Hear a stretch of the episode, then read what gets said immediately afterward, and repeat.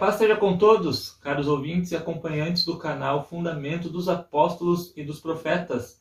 Eu sou Samuel Cordeiro, estou na companhia do irmão Jefferson para tratarmos sobre um assunto muito importante, dando sequência em nossos estudos sobre profecias bíblicas, focando aqui né, dentro do livro do Apocalipse. Paz seja contigo, irmão Jefferson. Amém, irmão Samuel. Paz seja convosco, a todos os nossos amigos que têm nos acompanhado, nossos irmãos de fé, Sejam todos bem-vindos ao novo estudo aqui do canal e vamos hoje dar sequência aos estudos de profecias. Então vamos tratar hoje sobre o derramamento da quarta taça no livro de Apocalipse, que está no capítulo 16, verso 8 e verso 9. E o irmão Jefferson para a leitura, né, para nós entendermos os objetos simbólicos na profecia para então interpretarmos.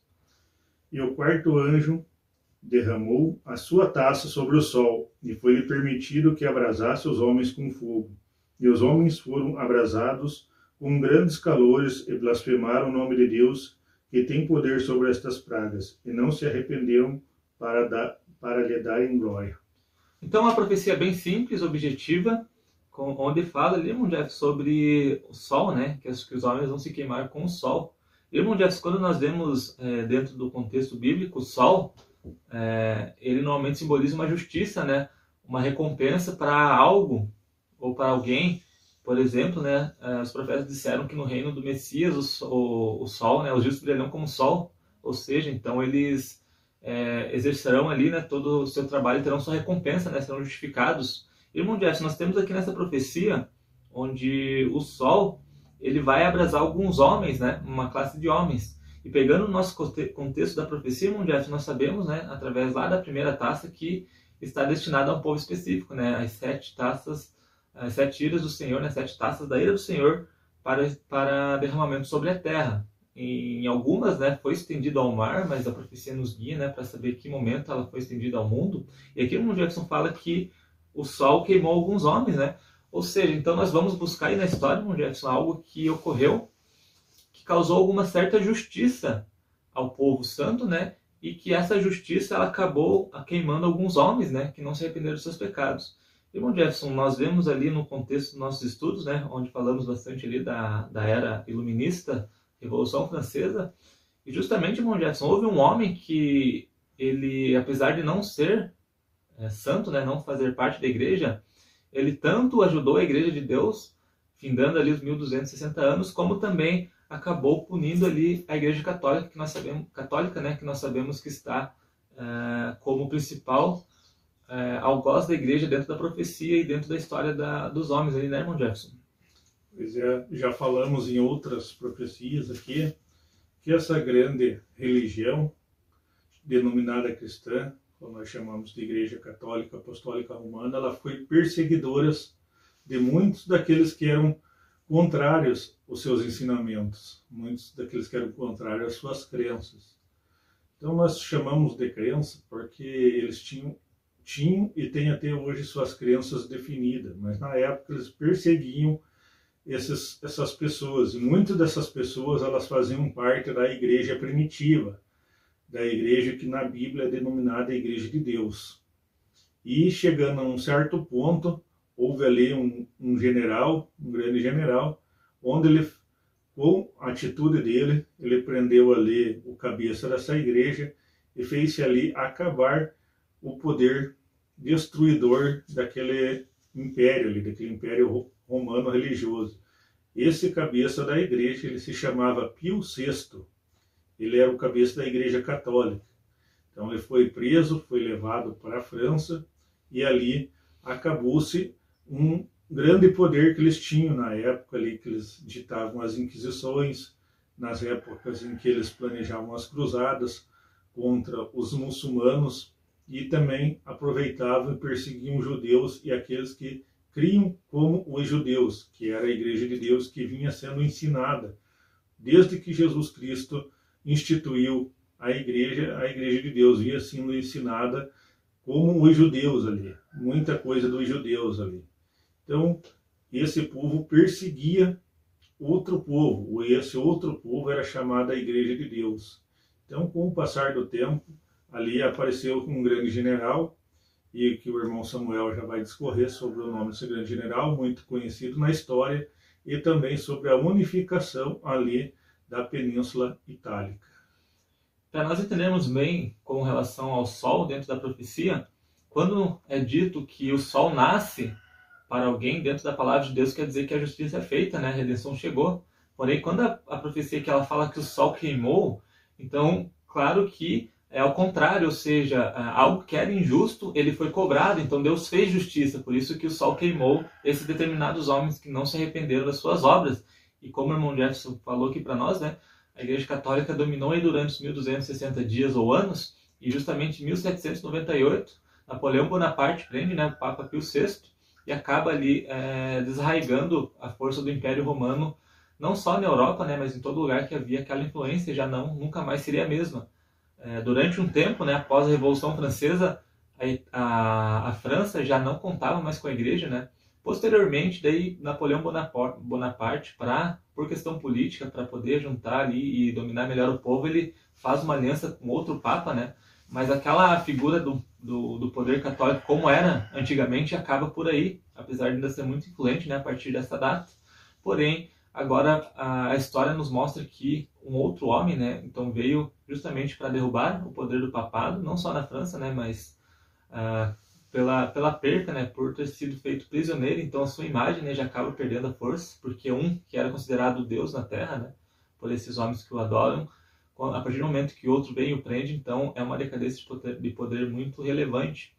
E foi isso que aconteceu. Então o Sol, ele veio justamente, né, a justiça de Deus veio sobre o Papa nessa época, cumprindo também né, o livramento da igreja desses 1260 dias, o que né, a, a, partir daí a igreja pôde pregar novamente. Né? Nós já estudamos aqui as eras da igreja de Deus, onde falamos bem sobre ali a volta do, do, do povo de Deus a pregar livremente, né?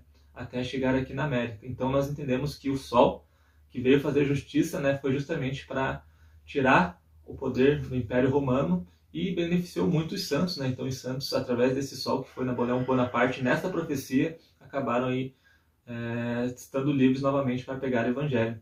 E como o irmão Jefferson disse, né, a partir daí, anos para frente, 1861, Vitor Emanuel começou a unificar a Itália. Então, irmão Jefferson, antigamente nós conhecíamos a Itália por, por, domínio totalmente católico.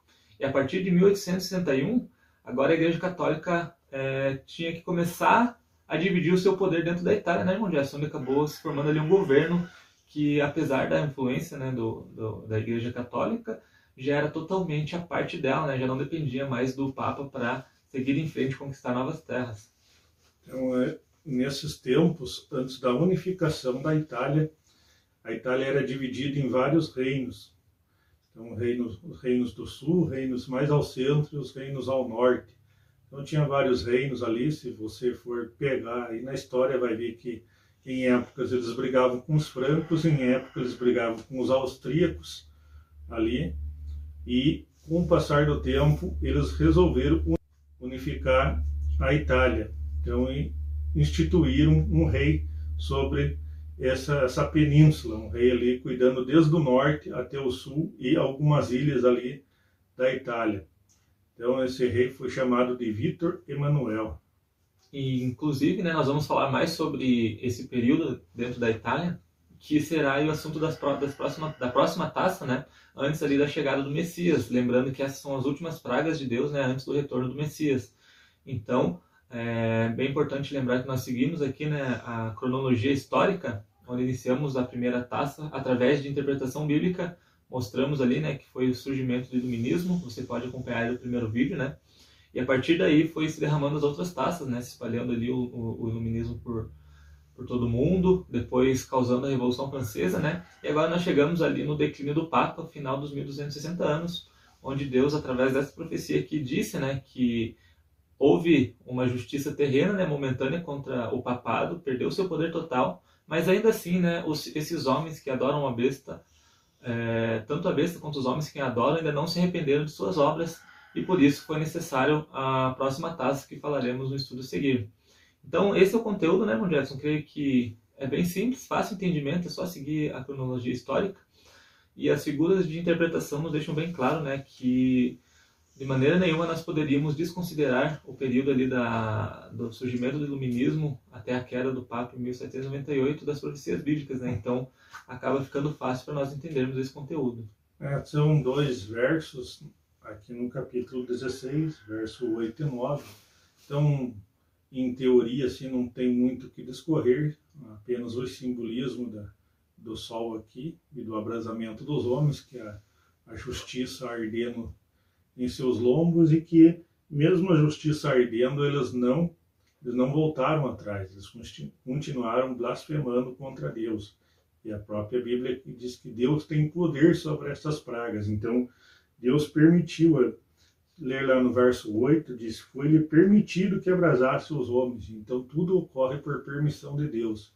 Então, Deus agiu naquele momento, livrou o seu povo de uma grande perseguição que já estava predita, e dentro dessa perseguição a gente vai ver muitas pessoas ali, muitas famílias, mesmo sendo perseguidas, eles pregando o evangelho ali, dando o seu jeito de pregar o evangelho. Teve muitas famílias que até formaram conjuntos missionários, escolas missionárias ali. Mesmo dentro dessa perseguição, a igreja insistia em pregar, como é o ensinamento do apóstolo Paulo, que falou lá: insista em pregar em tempo e em fora de tempo então eles insistiam em pregar em fora de tempo, mas nesse tempo aí acabou-se a grande perseguição e a igreja de Deus saiu do deserto e teve liberdade para pregar. Então é isso né, que tínhamos para falar hoje. Continue nos acompanhando na quinta e na sexta taça e também na sétima, né, onde vamos chegar ali junto no estudo com a sétima trombeta, né, sétima trombeta e sétima taça, que estão interligados ali né, no tempo histórico. Uh, se inscreva no canal, ajude nós a compartilharmos a palavra de Deus e se quiser nos contatar, o e-mail está aí na descrição deste vídeo. Paz seja contigo, irmão Gerson, e nos vemos no próximo estudo. É, meu irmão Samuel, paz seja convosco. Aproveitando aí, pedindo o seu like, se possível, compartilhe com seus amigos. Paz seja convosco. Então é isso, caros estudantes da palavra de Deus. Até o próximo estudo.